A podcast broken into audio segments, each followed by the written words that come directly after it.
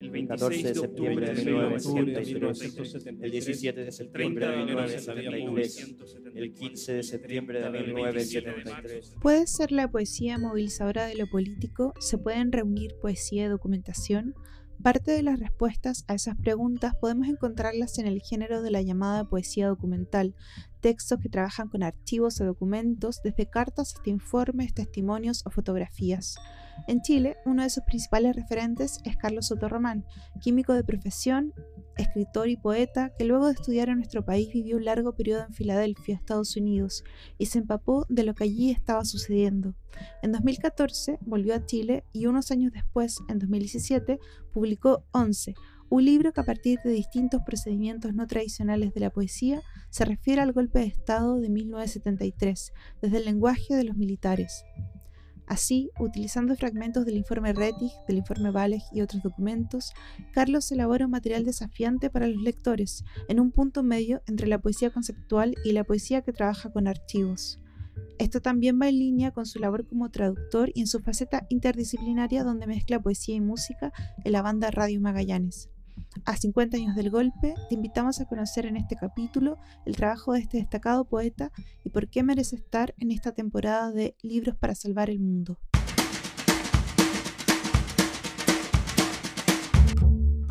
Esto es Ojo en Tinta, el podcast. Libros para salvar al mundo. Conduce este capítulo la periodista y poeta Victoria Ramírez Mancilla.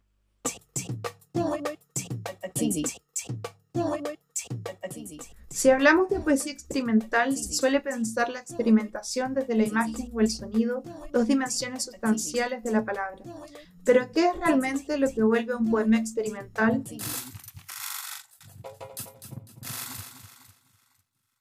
Estamos aquí con Carlos Soto Román, escritor, quien ha desarrollado un importante trabajo poético y una obra que cruza disciplinas, entre la poesía, las artes visuales y la música.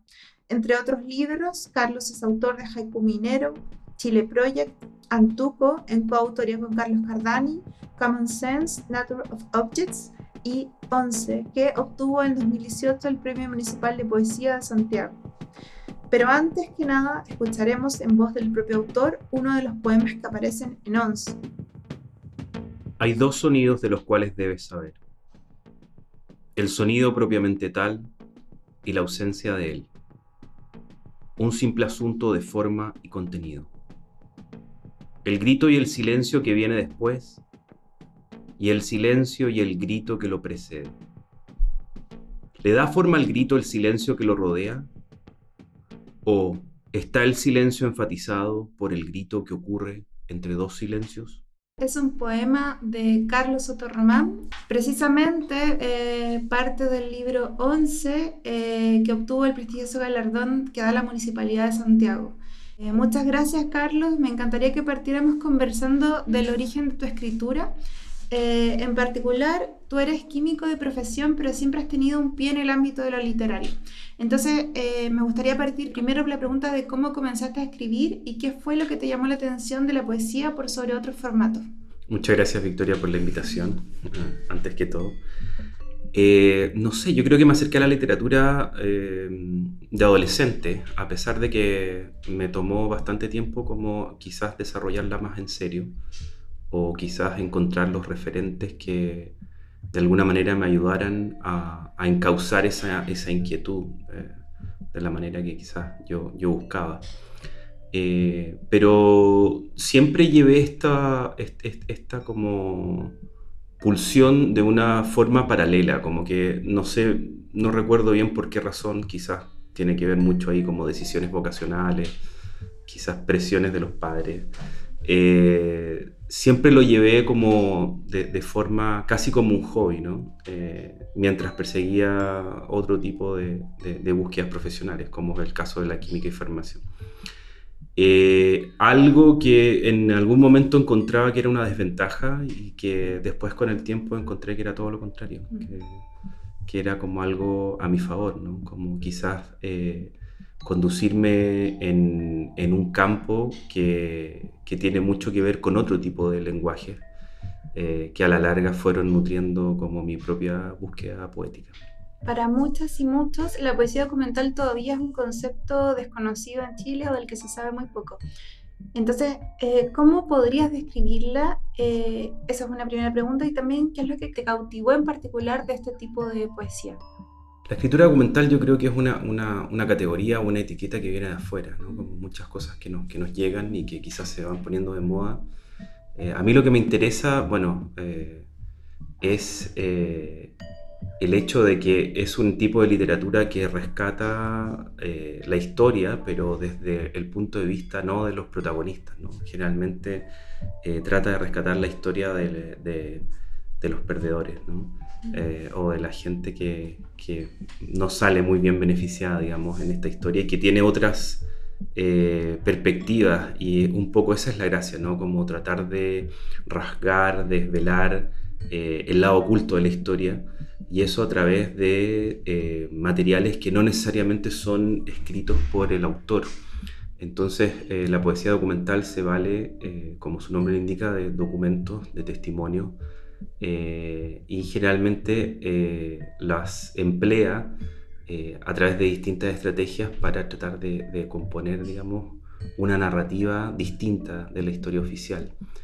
Eh, eso a mí me, llamó la atención desde que descubrí, digamos, autores como fundamentales en, el, en, ese, en esa vertiente, como son Mark Nowak o Muriel Rukeyser o Charles Resnick eh, y al descubrir un poco sus escrituras, eh, obviamente fueron influyendo un poco el camino que iba tomando, a pesar de que eh, siento de que desde un principio, eh, un poco lo que te comentaba del de, el hecho de quizás de venir de otras disciplinas, eh, siempre estaba tratando de, mezclar o de combinar distintos elementos.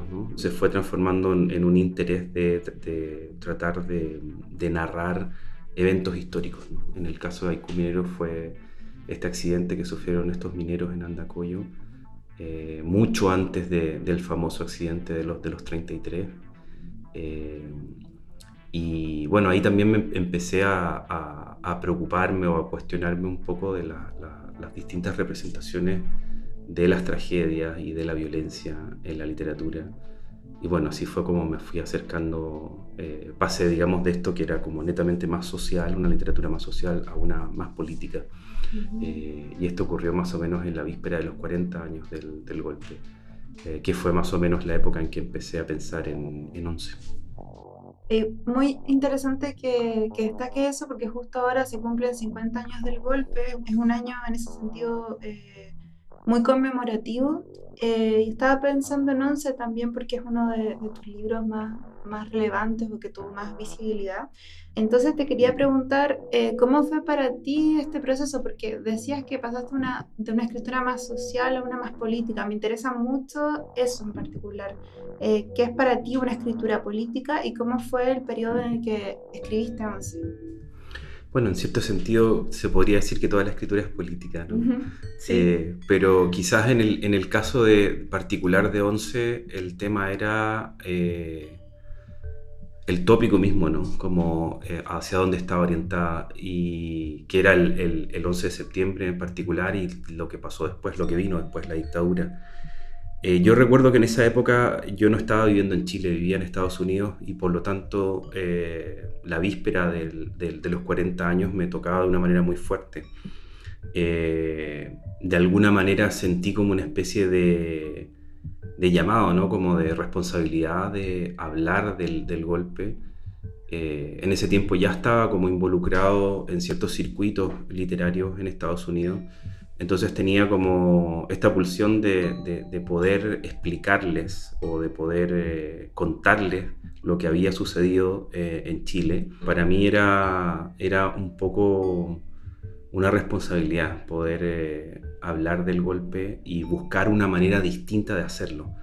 En ese tiempo hice como un ejercicio con, con, distintos amigos eh, y personas relacionadas a la literatura de, ir un poco recabando, ir eh, averiguando un poco cuál era, cuáles eran los textos que se habían escrito en dictadura, un poco cuáles eran, quizás en la búsqueda de, no un poema, pero quizás varios poemas que pudieran definir un poco el golpe eh, y, la dictadura. Y lo que me pasó fue que eh, si bien encontré y redescubrí eh, textos muy interesantes, eh, sí me quedé como con una sensación de que había un tono que quizás era muy como pertinente de esa época y que quizás ahora en los, a, 40 años de esos sucesos era un, tono que, que, que, que no, no, se tenía que repetir, ¿no? como que, no, ya no era tan efectivo, a pesar de que es una palabra que a mí no me gusta mucho, sobre todo aplicada en poesía, pero eh, yo creo que surgió ahí una especie de necesidad de, poder comunicar eh, toda esta tragedia de otra forma. Y ahí entonces empieza la búsqueda como de nuevos modos, de, nuevas maneras de representar. Y ahí entonces es cuando empiezo como a, a, redescubrir un, poco el, tema de lo, de lo documental.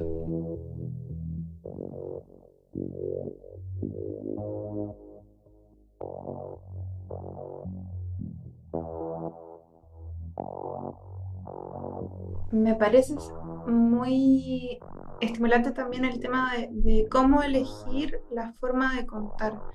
Creo que que en poesía también importa mucho. En Chile Project tú utilizas reproducciones que intervienes a través de tachadura y borradura eh, y los documentos clasificados de la CIA.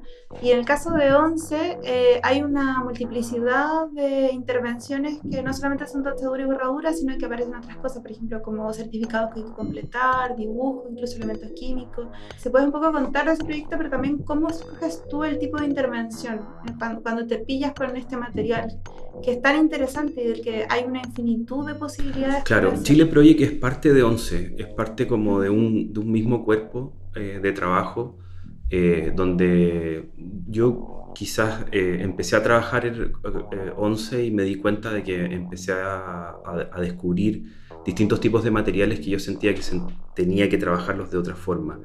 Entonces se fue, esto fue derivando en una trilogía, que es 11, Chile Project y Tercera Estrofa, que es un libro que todavía no aparece y que es posible que aparezca este año eh, con, con, Naranja Publicaciones. Está como en preparación.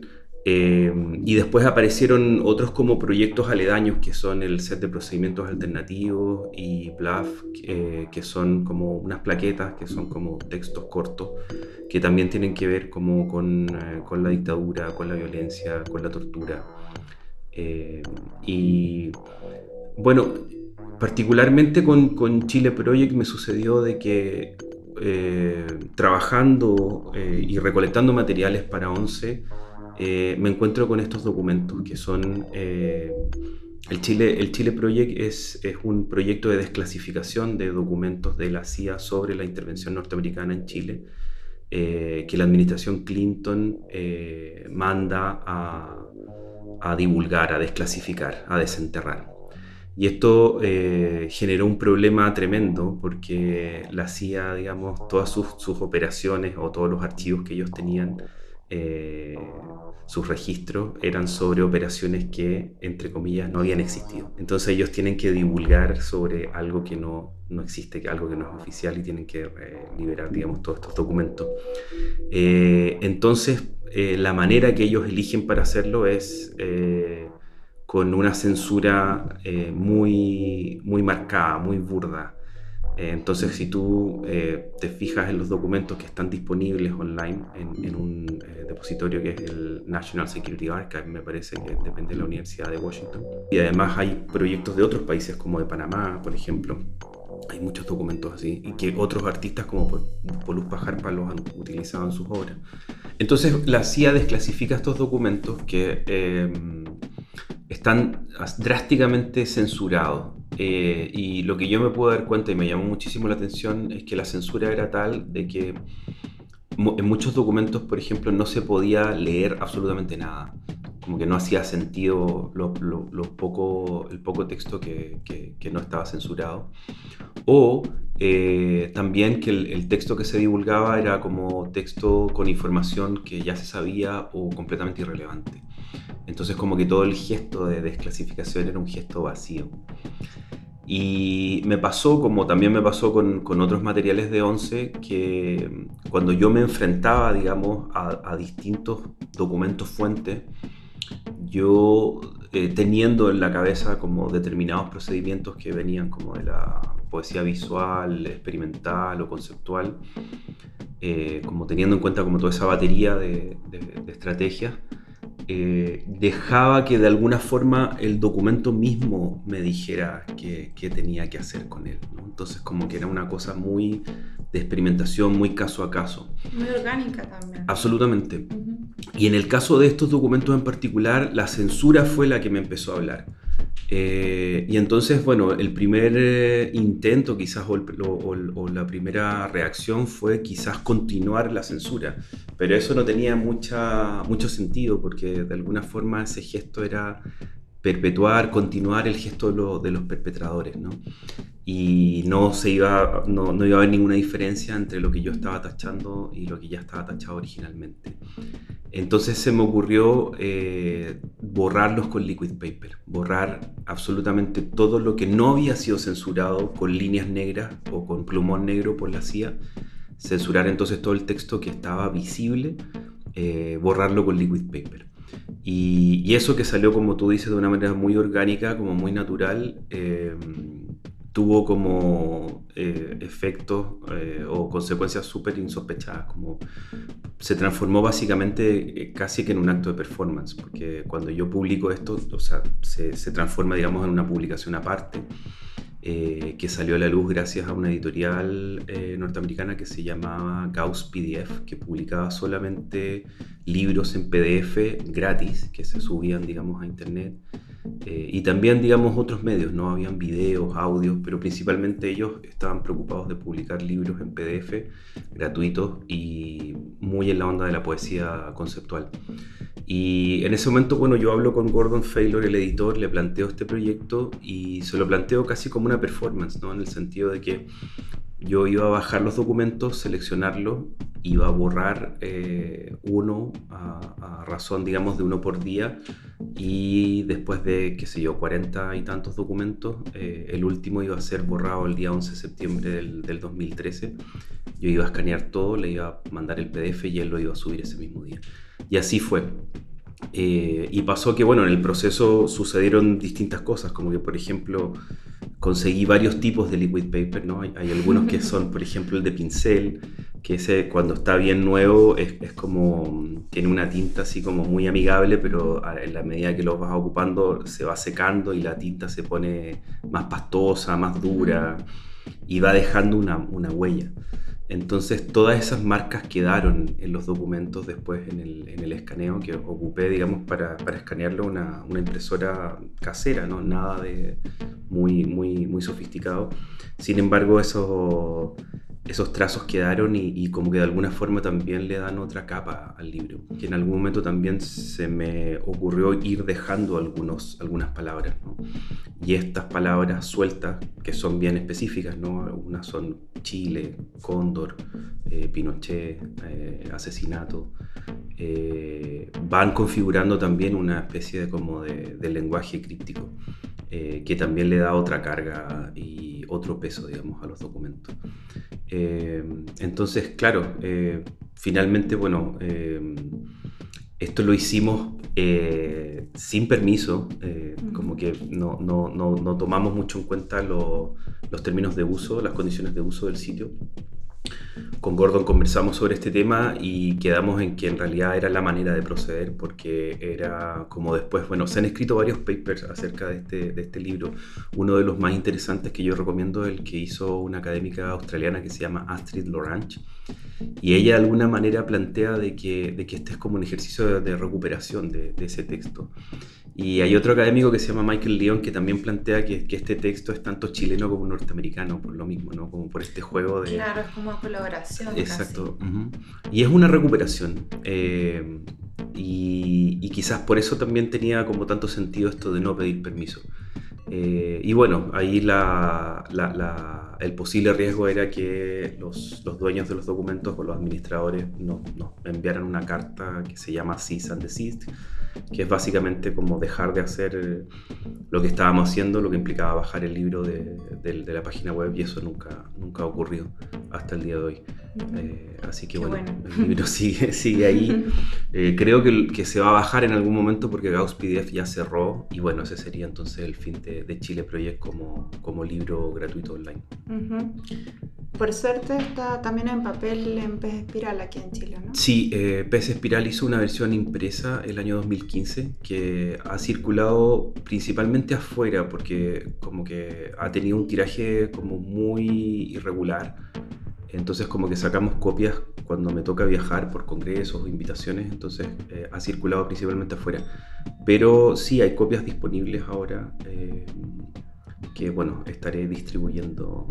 O sea, se pueden encontrar en la web también. Sí, se puede encontrar, sí. Ya, eh, genial. Y estaba pensando en tu infancia como niño en dictadura, luego adolescente, y leyendo una entrevista tuya también estaba pensando en cuando estabas en la universidad, que tocaron los primeros años de, democracia o de esta democracia media eh, de transición. Entonces, eh, ¿cómo observas tú hoy esa época con el paso de los años? Me pregunto si tú pensaste alguna vez que publicarías algo como 11 o Chile Project o la trilogía en la que estás trabajando? ¿Lo pensaste como un tema futuro? La verdad que no, nunca, nunca lo pensé, como que siempre enfrento los proyectos literarios como, no sé, como vienen, ¿no? No, no tengo un, plan de ruta, eh, pero quizás, eh, curiosamente ahora mirando hacia atrás veo que hay una evolución y hay como un camino que está como muy como muy bien señalado y que tiene, tiene cierto sentido, ¿no? Incluso desde las cosas como más, más inocentonas o, más quizás como poco comprometidas como puede ser la marcha de los quiltros. Ahí hay ya creo que una, señales de una estética que, he ido desarrollando y de una búsqueda que, ha, tomado distintos frentes o distintos caminos. Eh, eso lo encuentro interesante. Eh, y bueno, de la, de la, época como universitario, de colegio, sí, bueno, eh, me tocó vivir, eh, yo estudiaba en el centro, entonces como que el tema de las protestas era algo cotidiano, de, digamos, terminar, salir de clases y encontrarse con, con eventos afuera. Eh, y, y, todas las atrocidades que sucedieron en, en, ese entonces también era algo que, que, que estaba muy presente. Y en la universidad también me tocó de alguna forma participar de, las primeras fechas eh, comunistas, ¿no? que fueron como varias, y de, que ahí bueno, se fue gestando el movimiento estudiantil. ¿no? Eh, los, paros del, del 2006, 2007. Ah, como el eh, mochilazo. Exactamente. Entonces, sí, me, acuerdo de un, paro muy grande, que me parece que fue el año 2007, que fue bastante importante, ¿no? Y ahí, bueno, con, con varios poetas eh, me acuerdo con Piero Montebruno eh, y gente como Santiago Barcaza también. Ah, teníamos un grupo eh, que éramos los, como los poetas de la Chile que, apoyábamos, digamos, a la fecha. Que después, curiosamente, cuando, cuando me voy a vivir a Estados Unidos, me toca ya lo del movimiento Occupy y si bien no pude participar del, del movimiento en Zuccotti Park en Nueva York, eh, sí eh, pude participar de varias manifestaciones y asambleas y cosas en Filadelfia. Fue como muy impresionante poder ver y atestiguar eso en, en Estados Unidos, que también era como algo como eh, muy, muy inaudito, ¿no?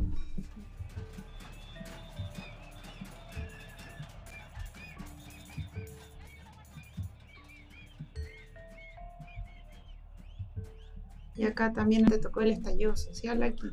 Absolutamente. o sea, estuviste en todos los, movimientos de los últimos años en distintas partes, pero igual te tocaron al fin y al cabo. Claro, y bueno, y eso también de alguna forma el, estallido yo creo que es algo que todavía no logro procesar, ¿no? Si bien ha, salido harta literatura sobre eso, eh, yo creo que también lo, lo, conversaba con algunos amigos y colegas escritores, eh, y, bueno, quizás es como, como he enfrentado un poco todo esto, ¿no? Como que siento que la, la, ansiedad puede ser un combustible en algún momento quizás un poco útil, pero yo prefiero no, no tomarlo en cuenta, no, no, no, hacerle mucho caso, ¿no? Siento que la ansiedad no es, no es muy buena en términos como de, para definir proyectos. Eh, prefiero más eh, la pausa, la reflexión, eh, en ese sentido, si bien lo del estallido fue algo muy potente eh, y muy tremendo todo lo que pasó, o sea, eh, no sé, el tema de las violaciones de los derechos humanos, por ejemplo, las mutilaciones y todo eso, el tener nuevamente militares en la calle. Sí, fue una locura. es algo muy tremendo que, todavía resuena en el sentido de que, bueno, ahora estamos con, el tema del proceso constituyente que, digamos, no es, no es lo que nos hubiéramos imaginado, sobre todo cuando la primera asamblea se, gestó y que fue un momento como de mucha esperanza, creo. Eh, y ahora estamos como en, unos tiempos muy raros. Todo lo contrario. Sí, pero eh, no sé, lo, lo, miraba, lo comparaba, por ejemplo, bueno, 11 empieza con la frase nunca más. Entonces, en el estallido, el, hecho ya de ver nuevamente militares en la calle, eh, enfrentamientos y violaciones a los derechos humanos, fue como un remesón muy fuerte. 11 salió en los 40 años y ahí había una reflexión, ¿no? Quizás la reflexión un poco en ese tiempo era, era quizás volver a, a traer de vuelta el horror. Mm. Eh, después del estallido yo creo que el horror nos, nos pilló de nuevo, ¿no? nos, alcanzó otra vez, nos comió de nuevo. Entonces ahora un poco como que toca otra reflexión. Pero también, eh, también es como que nos vamos a quedar constantemente en la reflexión. Claro, uno esperaría más acción. Lo que sí creo que, que no es, o sea, que es importante no perder de vista es como la organización y, y la articulación quizás en pequeños grupos, eh, volver a eso, ¿no? Como volver a, tratar de, rearmarse, de rearticularse desde lo más básico, amigos, vecinos, eh, pobladores, eh, gente de mismos gremios. Y, y, no sé, volver a, volver a encontrarse, volver a conversar y empezar a prepararnos para lo que viene.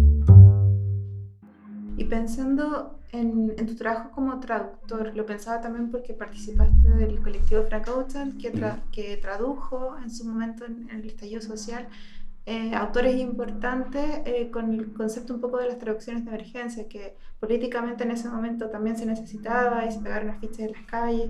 Y tú también tienes un trabajo importante con eh, traduciendo, por ejemplo, a Frank Sherlock, a Resnikov con Holocausto, que fue la primera traducción al español de este autor. entonces, si me puedes contar un poco de cómo te han influido estas traducciones en tu en tu propio trabajo y pensando también en esta idea que hablábamos al principio de la, de la poesía más política. Bueno, la traducción yo la, la, empecé a enfocar como una especie de necesidad, en, el sentido de que mm, cuando em, estaba viendo en Estados Unidos y empecé a conocer gente, empecé a, involucrarme, digamos, en el, en, en el ámbito literario anglo, eh, claro, surge la necesidad de mostrar las cosas que ya había hecho. Entonces ahí empiezo a, a cometer este gran pecado que es la autotraducción pero de una manera como súper utilitaria. Y, bueno, eso obviamente me sirvió para, para inmiscuirme, para, para, ingresar a este mundo. Eh, después, bueno, formé parte de un colectivo allá, los, los, New Philadelphia Poets, que fue casi como una especie de servicio militar de la poesía. Eh, allá, bueno, con, con, con, los chicos hacíamos talleres todos los domingos. ¿Tú dices servicio militar por lo estricto, por la frecuencia? ¿En qué sentido? Y sí, porque era, o sea, porque fue una educación poética. Eh, era muy estricto, eran todos chicos que venían saliendo de sus programas de escritura creativa, entonces tenían, estaban como sujetos a una disciplina ¿no? de lectura y de escritura y no la querían perder. Y además porque en ese momento Filadelfia estaba viviendo un, un, instante como en la poesía como muy rico, ¿no? habían varios grupos, habían varias series de lectura. Eh, dos universidades donde habían eh, gente como bien importante y destacada que, que, se daban cita ahí, como en eh, la Universidad de Pensilvania está Charles Bernstein, Bob Perelman, Ron Silliman, Kenneth Goldsmith, y en, en Temple está Rachel Bladupless y Jenna Osman. Entonces, claro, era... Y además un montón de otros poetas que, que hacían clases ahí, en, tanto en, el departamento de inglés como en, la parte de escritura creativa. Y muy cerca de Nueva York y de Washington, entonces también eh, había un flujo constante de escritores permanente. Eh, entonces, claro, nosotros con el grupo, aparte de, reunirnos todos los domingos sagradamente en un, bar en, Ferris, un bar irlandés que queda en el centro, Como una especie de Eh, cuervo. Tal cual, Pero- sí. Pero gringo. Tal cual, Pero- sí. Pero gringo. pero gringo, pero, pero en Filadelfia. Y sí, ahí nos dábamos cita los domingos y con una pinta de cerveza eh, conversábamos de poesía, conversábamos de lo que estaba pasando, de cine, películas, libros, música y revisábamos nuestros poemas. Y, y ahí, bueno, empecé a escribir en inglés y se me empezaron a abrir eh, otros mundos y empezamos a organizar lecturas también. eh, y bueno, eh, al, al- al- uno siempre está, digamos, cuando es migrante, está como con, con- con- con los pies en, en- en las dos tierras, ¿no? Entonces, como que yo siempre pensando, eh, alucinado también con todo lo que iba descubriendo, eh, pensando también en cómo, cómo podía mostrar eso. Y ahí surge la traducción, ¿no? Entonces, ahí empiezo a traducir como pequeños textos, eh, pequeñas cosas, eh, como, más bien como ejercicio, y, y empiezo a mandar algunas revistas, que bueno, algunas de ellas ya no existen, pero empecé a publicar ahí como las primeras traducciones y hasta que Das Capital me, me publica el- la, la- la primera, que era un librito muy, muy pequeño, un ensayo que se llamaba Do or DIY, hazlo tú mismo, que era bueno, sobre, sobre escritura y, y sobre como la- los, los nuevos medios de creación. Eh, y bueno, después ya empiezo a traducir ya quizás obras un poco más largas y, y, bueno, fue, fue Carlos Cardani el que me decía una vez que, que- o haciendo un comentario sobre el holocausto precisamente, que él mencionaba que quizás también eh, lo que uno elige como, como para traducir también forma parte de, de alguna forma de, de la poética propia, ¿no? Entonces, Claro. quizás ahí no es, eh, no es, no es- no es- no es tan casualidad de que, de que me haya encontrado con este texto que sí, sin duda me influyó muchísimo en mi trabajo. Eh, ese junto con, con- con otros más, como el- la obra de un, de un- de un poeta eh, austriaco que se llama Heinrich Becker, eh, influyeron mucho en Once. Entonces, sí, obviamente tenía mucho sentido hacer la traducción de, de Resnikov del Holocausto a- al castellano y poder mostrar esa obra acá en Chile. Y bueno, en Chile hay ahora referentes de poesía documental. Pienso, por ejemplo, en el trabajo de Jaime Pinos o en Carlos Cardani, que también mencionaba. También libros de poetas más jóvenes. eh, pienso en Caterina Campillay, por ejemplo, con Presunta Desgracia. Y en artes visuales también, en, en algún momento hablas de Volupa Jarpa. Máximo Corbalán también es un artista visual que, que ha tomado documentos eh, y lo ha pasado a su trabajo. Eh, y aparte tenemos toda la tradición de Juan Luis Martínez, eh, que es tremenda, Nicanor Parra. Entonces, mm, me gustaría saber cómo sientes tú que dialogas con esa tradición. Podríamos hablar también de, de una, de que se ha intensificado también la escritura de poesía documental o una poesía conceptual eh, acá en Chile. Yo me siento eh, muy partícipe de esa tradición eh, y de alguna manera siento también como una especie de responsabilidad, de, de- no sé si responsabilidad, pero, pero de alguna forma de, de- de poder ser parte un poco de, de- de ese legado y, y de poder quizás expandir eh, eso- eso- esos vínculos ¿no? y es- es- esas lecturas o esas relaciones, esas intertextualidades. Eh, estando en Estados Unidos, la poesía de, Ju- de Juan Luis Martínez fue muy importante para mí eh, y, y de alguna manera fue, fui como una especie de, de evangelista, ¿no? que iba mostrando, en ese tiempo estaba el documental Señales de Ruta y era algo que... Yo vi ese documental Sí. tú me lo mostraste en taller, fue Eh, la tal primera vez que lo vi. Sí. Eh, y bueno, en ese tiempo yo hacía mucho eso, ¿no? En- en- me encontré una copia de la nueva novela en la, en la biblioteca de la Universidad de Pensilvania y tenía el- había conseguido el documental. Entonces organizaba reuniones en mi casa y invitaba a poetas y les mostraba el Una documental y el libro. Tal cual, la, la iglesia. y, y claro, lo hacía, lo hacía porque veía un poco lo que estaba sucediendo allá con respecto a la poesía conceptual. Era algo que yo sentía que acá en Chile se venía dando hace mucho rato. ¿no? Eh, lo mismo quizás en México con Ulises Carrión y, y, y, bueno, con otros artistas en otras partes del mundo. Eh, pero sí, siento que, que me, me- incomodan un poco las etiquetas, ¿no? Eh, eh, siento que, que acá en Chile se da una cierta literatura que, que es muy experimental y que, y que no necesariamente tiene, suscribe a un movimiento o a una corriente. Y a mí me parece que muchos escritores, eh, y hay varios casos, ¿no? O sea, hasta Gonzalo Millán, Nicanor Parra, Jorge Torres, eh, en algún momento eh, se cuestionaron el tema de las formas y salieron un poco quizás del, del verso eh, estricto y, intentaron eh, otros modos de expresión. Yo creo que eso está muy enraizado en la literatura chilena. Eh, y siento que, que incluso hasta el, poeta como más, más clásico, más estricto, en algún momento siente la necesidad como de explorar otras formas. Eh, entonces, en ese sentido, como que desecho un poco la etiqueta y me quedo más como con la intuición y, y con, con, con, esa sed, ¿no? De, de, poder decir y de poder, eh, de, de, no escatimar en recursos, que creo que, que, es muy propia de la poesía chilena. Y ya para ir cerrando, eh, si pudieras contarnos un poco en qué estás y sobre todo el, el, último libro de tu trilogía también que va a salir este año, si pudieras contarnos cuál es la diferencia también que tiene con ONCE y con Chile Project y cómo cierra este, este triángulo que podríamos decir de, de libros. Sí, claro. Eh, tercera estrofa es, eh, yo creo que es como el más conceptual de, los tres eh, y toma como objeto el himno, el himno de, de, Chile, particularmente la tercera estrofa. Y bueno, ahí también voy aplicando distintas estrategias. se podría decir que también es una especie de libro de borradura ¿Por qué la tercera estrofa? La tercera estrofa es, eh, es la de los soldados, ¿no? que, que, es la estrofa que durante... Los valientes soldados. Exactamente. Que en dictadura era prácticamente obligatoria cantarla en todos los eh, actos oficiales.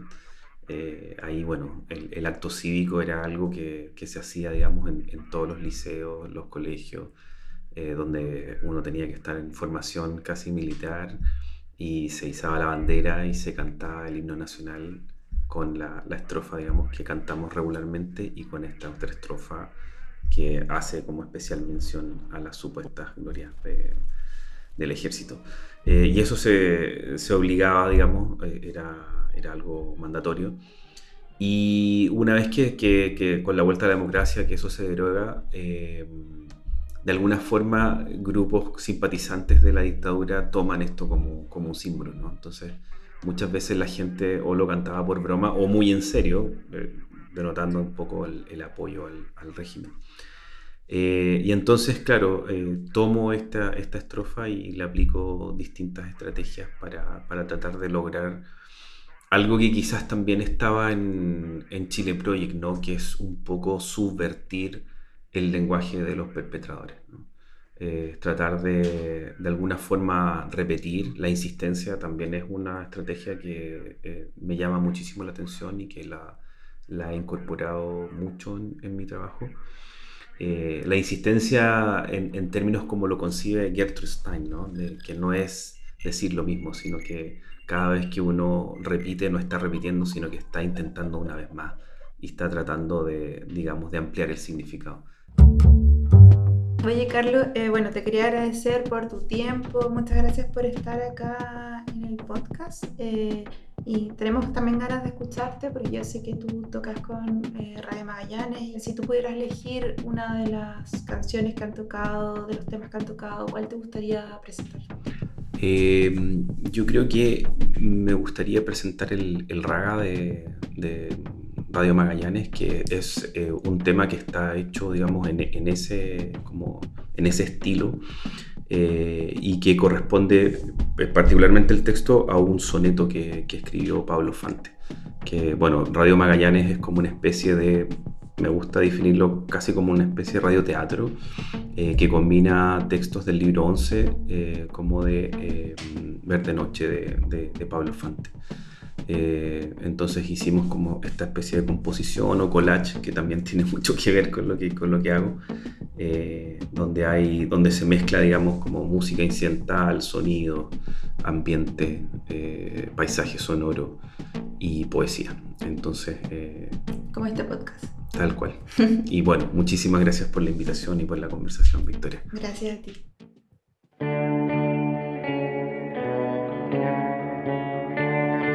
Abro los ojos y me pican soles. La luz llega a mis cuencas tan de golpe que ignoro si he nacido en este instante, si estoy naciendo el sol ya me ha acabado. Cuando presiento al despertar que nazco por vez primera, sin embargo enfría la luz con albas dudas. Y si me acabo en cada nuevo amanecer de prisa, abro los ojos hondos, trago luz por el agua de la pupila inquieta. Trago la luz mojada por alud y nazco muerto en la mañana fresca. Los soles blancos de repente un día se atiborran prietos de sangre y tripas. Y entonces sí, despierto, soy yo mismo.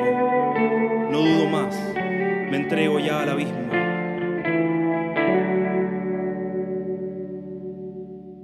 Aquí termina este capítulo dedicado a la poesía documental y al trabajo experimental que realiza Carlos Soto Román. Agradecemos la participación de Carlos y a la banda Radio Magallanes que nos dio parte de su registro del Festival de Poesía y Música en 2018.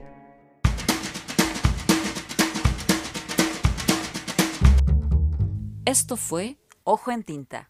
Libros para salvar al mundo. Un proyecto financiado por el Fondo del Libro y la Lectura del Ministerio de las Culturas, las Artes y el Patrimonio de Chile, convocatoria 2022. Puedes encontrar todos los capítulos en Spotify, en YouTube y en www.ojoentinta.com. Sigue a Ojo en Tinta en Facebook, Twitter e Instagram y cuéntanos de tus lecturas para salvar el mundo.